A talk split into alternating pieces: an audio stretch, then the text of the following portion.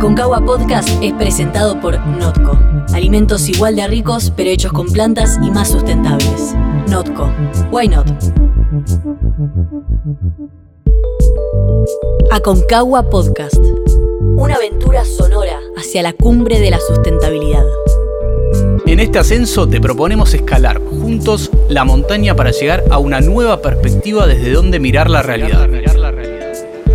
En cada episodio vamos a alejarnos del ruido cotidiano, para enfrentarnos a picos de ideas sobre cómo proteger el medio ambiente y a ríos de información para entender la crisis climática.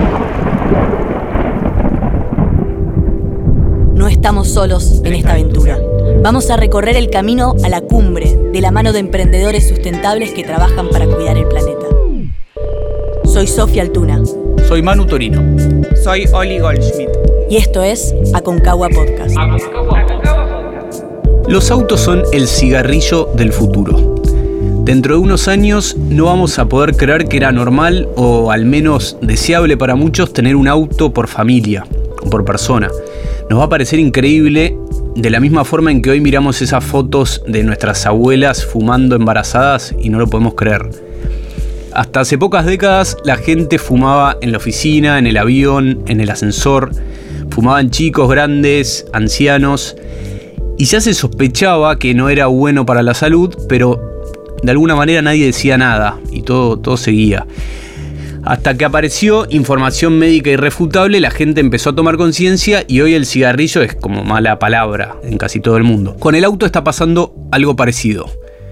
Lo vemos circular por la calle, lo vemos emitiendo gases, haciendo ruidos, generando un caos de tránsito, alterando la vida en la ciudad.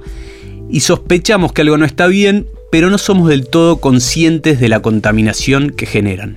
¿Cuánto contaminan los autos? Según datos de las Naciones Unidas, a nivel global, el transporte representa el 14% de las emisiones que generan el cambio climático. Esto incluye al sector aeronáutico, pero en casi todos los países el transporte terrestre, es decir, autos, camiones, colectivos, trenes, etc., es el que más contamina. Además, globalmente, aunque el 39% de los ciudadanos conducen al trabajo en solitario, de este porcentaje el 37% estaría dispuesto a dejar el auto en casa si pudiera. Son momentos para repensar algunos hábitos. Con la pandemia, el contraste de las ciudades sin contaminación vehicular nos hizo un poco abrir los ojos al desastre ambiental al que estamos expuestos. Y esto es porque durante la cuarentena en Buenos Aires la presencia de gases contaminantes se redujo hasta casi la mitad según datos de la Agencia de Protección Ambiental porteña. Y la contaminación sonora, que es otro enemigo invisible, pero no por eso menos dañino para la salud, también cayó fuerte debido a la poca circulación de autos y colectivos tremendo la contaminación sonora, le vamos a dedicar un episodio. Y en este episodio puntual de Aconcagua Podcast te invitamos a pensar juntos cómo nos estamos moviendo hoy y cómo va a ser el transporte del futuro. Vamos a estar hablando con un experto en transporte y movilidad urbana y quédate hasta el final porque te vamos a recomendar tres libros sobre movilidad sustentable. ¿Arrancamos? Aconcagua Podcast, la naturaleza nos inspira.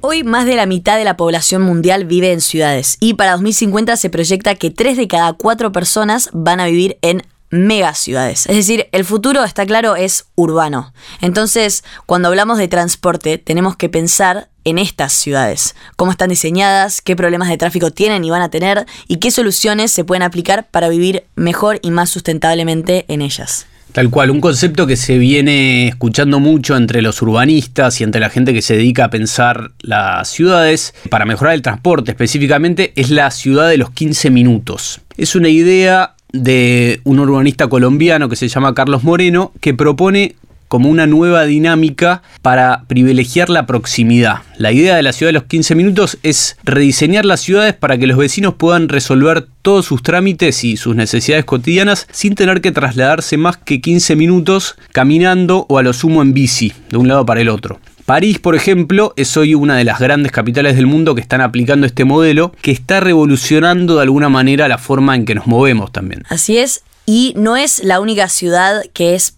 pionera o líder en la movilidad urbana. De hecho, el estudio, el índice de movilidad urbana del estudio de Cantar, dice que Berlín y Auckland, la ciudad de Nueva Zelanda, son las ciudades con mejor movilidad urbana.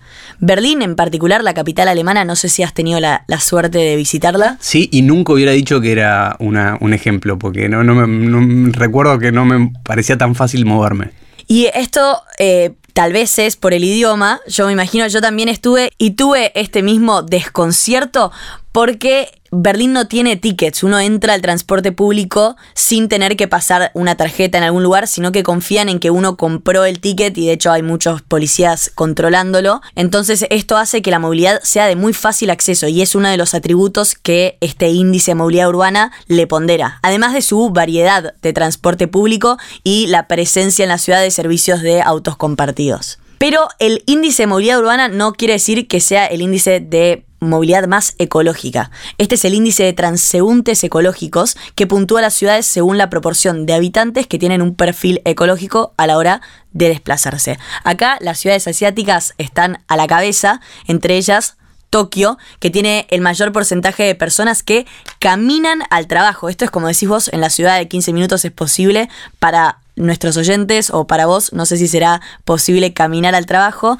Le siguen Beijing y Singapur porque tienen baja proporción de conductores individuales frente a la gran cantidad de personas que, como decíamos, se mueven caminando o en bicicleta o en transporte público. O sea que buena movilidad, movilidad accesible, no necesariamente es una movilidad sustentable. No necesariamente, y de hecho son ciudades que están en constante cambio. Por ejemplo, Río está entre las ciudades más congestionadas, pero también lidera proyectos innovadores en movilidad sostenible. Tienen un tranvía eléctrico que se conoce como el BLT Carioca, tienen bicicletas y otros carros eléctricos, y en este sentido son pioneros, pero sin embargo está entre las ciudades más congestionadas. La ciudad más congestionada en varios años fue reconocida como la primera es Los Ángeles. Los Ángeles tiene 15 millones de personas y de estas 15 millones de personas, solo el 5% elige el transporte público. O sea, no tenés auto ahí, no funcionás. Claro, pero todo el mundo tiene auto. Esta ciudad encabezó por muchos años el ranking de ciudades más congestionadas. Entre ellas están, además de Los Ángeles, Moscú, Estambul, Bogotá, Ciudad de México. En Bogotá, por ejemplo, es muy curioso, el índice de velocidad promedio dentro de la ciudad es de 11 kilómetros por hora. Increíble, o sea, va, más rápido en bici que en auto. Probablemente y vas a llegar de mucho mejor humor. Entonces, una de las respuestas al problema del transporte urbano parece ser la micromovilidad. Así se llama estas alternativas individuales, sustentables y accesibles que están apareciendo como los monopatines, los scooters eléctricos y también la bici, que está renaciendo, está viviendo un segundo aire. Para hablar del gran momento de la bicicleta en Buenos Aires y del transporte urbano en general, invitamos a Concagua Podcast a un gran promotor de la bici justamente. Se trata de Juan José Méndez, es secretario de Transporte y Obras Públicas del Gobierno de la Ciudad y está con nosotros. ¿Qué tal Juanjo? ¿Cómo estás? Muy bien, muchas gracias Manuel, gracias Sofía, buen día. Bienvenido, buen día. ¿Qué opinas sobre este boom, este gran momento que se está viviendo en la ciudad en estos meses. ¿Llegó para quedarse la bici? Yo creo que sí. Creo que lo que está ocurriendo a partir de la pandemia es se está profundizando un cambio cultural que ya había arrancado, había arrancado hace un tiempo. Casi 10 años llevamos impulsando el uso de la bici en la ciudad de Buenos Aires y fuimos viendo cómo año tras año iba aumentando la cantidad de, de ciclistas que se sumaban a la bici como alternativa de movilidad y la pandemia nos trajo desafíos, y uno de ellos fue el distanciamiento social, las limitaciones en el transporte público, las limitaciones también que implica moverse en auto, porque muchos nos decían, bueno, hay, ahora entonces todos usemos el auto. Primero, que no todo el mundo tiene un auto. Segundo, que acceder a un auto es económicamente complicado, digo, no, no todos podemos acceder a un auto.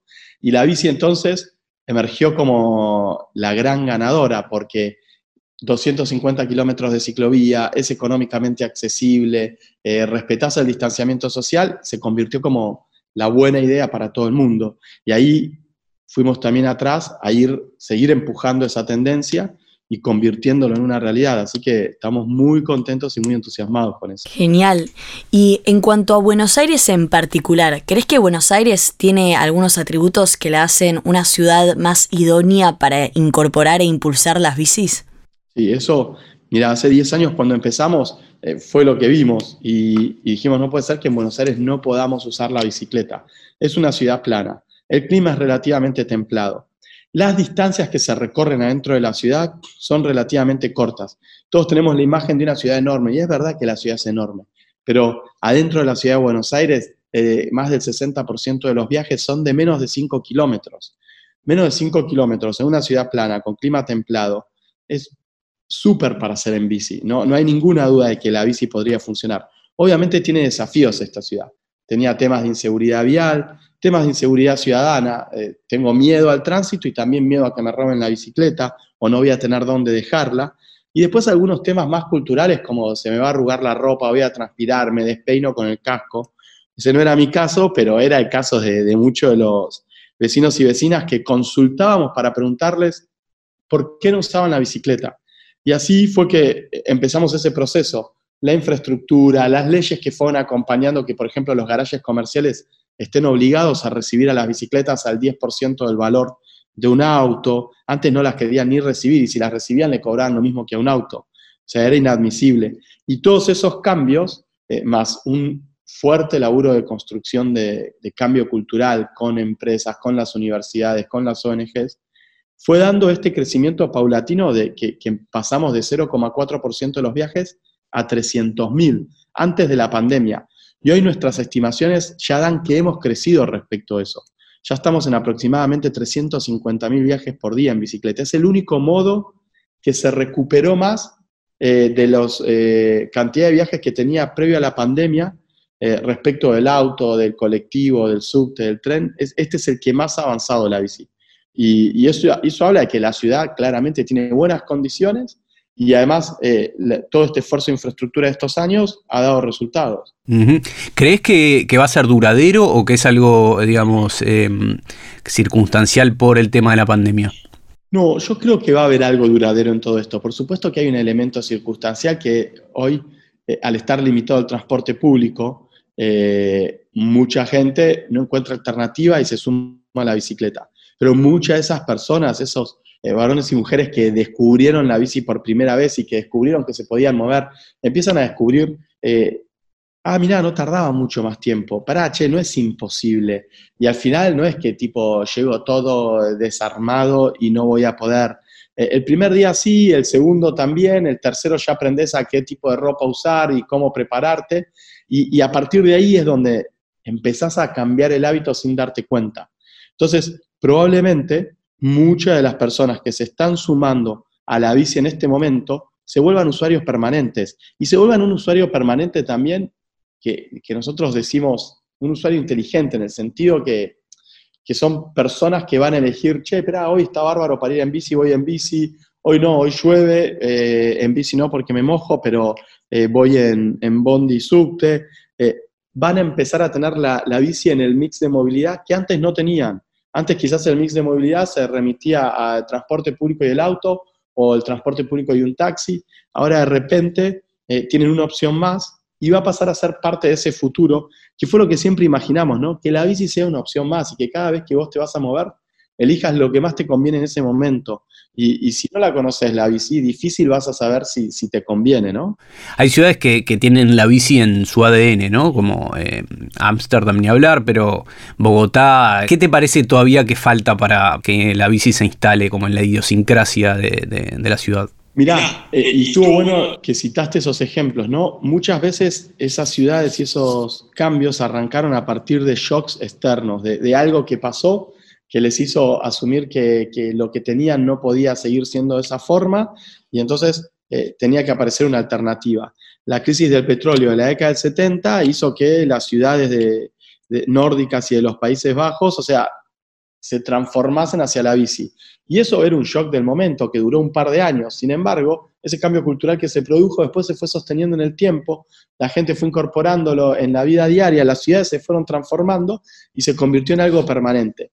Y está bueno porque eso empezó en la década del 70, estamos en 2020 y Ámsterdam o Copenhague son lo que son después de más de 45 años de trabajo con la bici. Yo creo que en la ciudad de Buenos Aires es un proceso parecido. Esto empezó hace 10 años, el shock nos agarró ahora y, vamos a tener que seguir recorriendo un camino de seguir incorporando infraestructura, seguir trabajando con la ciudadanía eh, en el cambio cultural, en el respeto en la convivencia vial.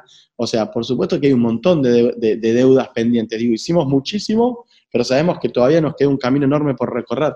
Y el de la infraestructura y el de la convivencia vial, sin lugar a dudas, son dos elementos que están muy presentes. Uno es una, un, rol, algo en el que el Estado tiene que participar activamente.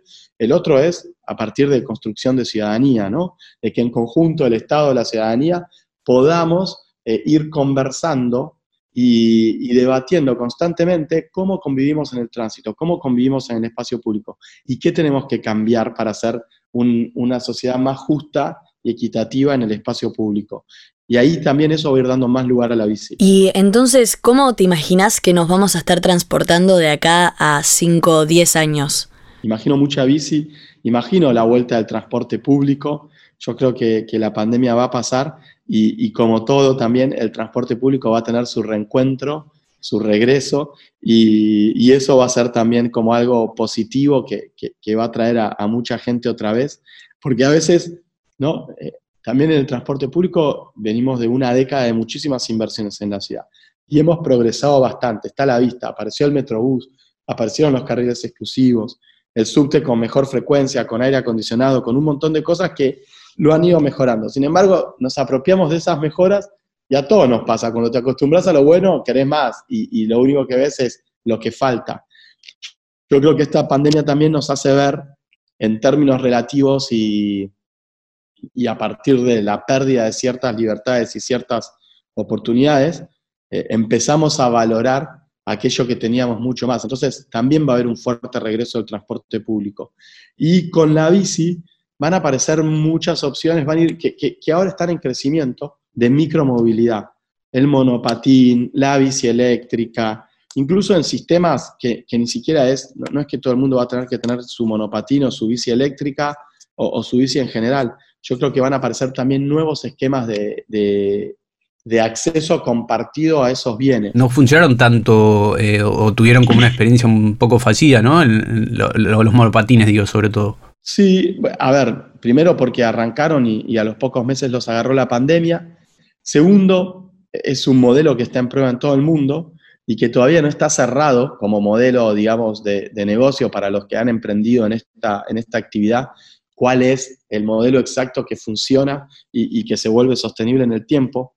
Pero lo que sí se sabe es que ese tipo de alternativas van a ir apareciendo crecientemente en el mix y que la forma en que accedías, que era dándote de alta a una aplicación de un monopatín, quién sabe, quizás en, poco tiempo más, en un año más, aparece una aplicación que te da acceso a Ecobici, pero que también te da acceso a los monopatines y te da acceso al subte y a los colectivos y a, una, a otro servicio de bicis eléctricas.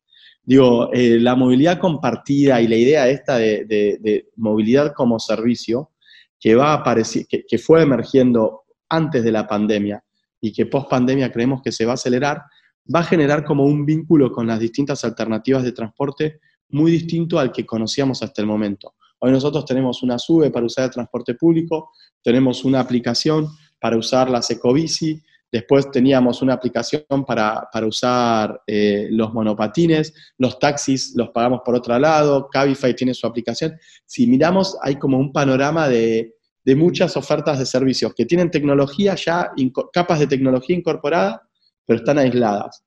Algo de esa integración se viene también en los próximos años. Cuando pensemos cómo nos vamos a mover dentro de cinco años, quizás pensemos en un Netflix del, transporte, que tenemos una cuota mensual y que con eso tenés acceso ilimitado a un montón de servicios. Y otros servicios accedes, pero pagando un diferencial. Digo, mirá si, si no va a pasar algo así. Yo creo que sí, que va por ahí, que eso también va a tener que ver con cambios de hábito. Me quedo con lo del Netflix del transporte, interesante concepto. Muchas gracias Juanjo Méndez por sumarte al podcast y estamos en contacto. Descubrí más periodismo sustentable en aconcagua.lat. Para cerrar este episodio traemos una recomendación de tres libros sobre movilidad sustentable para que puedas empezar a moverte por la ciudad de otra manera. Como Notco, nuestro sponsor, que decidió hacer las cosas de otra manera y hace alimentos más ricos, pero totalmente a base de plantas. El primero de la lista es Diarios de Bicicleta, un libro de David Byrne, el ex líder de Talking Heads, que durante años recorrió las principales capitales del mundo con su música y siempre llevaba una bici para recorrer estos lugares urbanos. La segunda recomendación es Wanderlust, una historia del caminar, un libro sobre el arte de caminar de la socióloga estadounidense Rebecca Solnit. Este libro habla acerca de la relación entre el caminar y el pensamiento y explora cómo la capacidad de movernos en posición vertical, es decir, sobre dos patas, es la que nos distinguió de los animales a los humanos y nos permitió dominarlos. Entonces analiza temas que van desde la evolución anatómica hasta el diseño de las ciudades. Y la tercera es la biografía de Elon Musk, el empresario que anticipa el futuro, así se llama el libro. Es de Ashley Vance y pone el foco en este tipo que está revolucionando la forma en que nos movemos en las ciudades y hasta quiere llevarnos a Marte en un futuro cercano. Si escuchaste hasta acá, ya te puedes considerar un poco más sustentable. Y si te gustó este podcast, te invitamos a seguirnos en Spotify, a dejarnos like, estrellitas o lo que sea en las distintas plataformas y a recomendarnos entre tus amigos. Descubrí más periodismo sustentable en aconcagua.lat y nos vemos la semana que viene.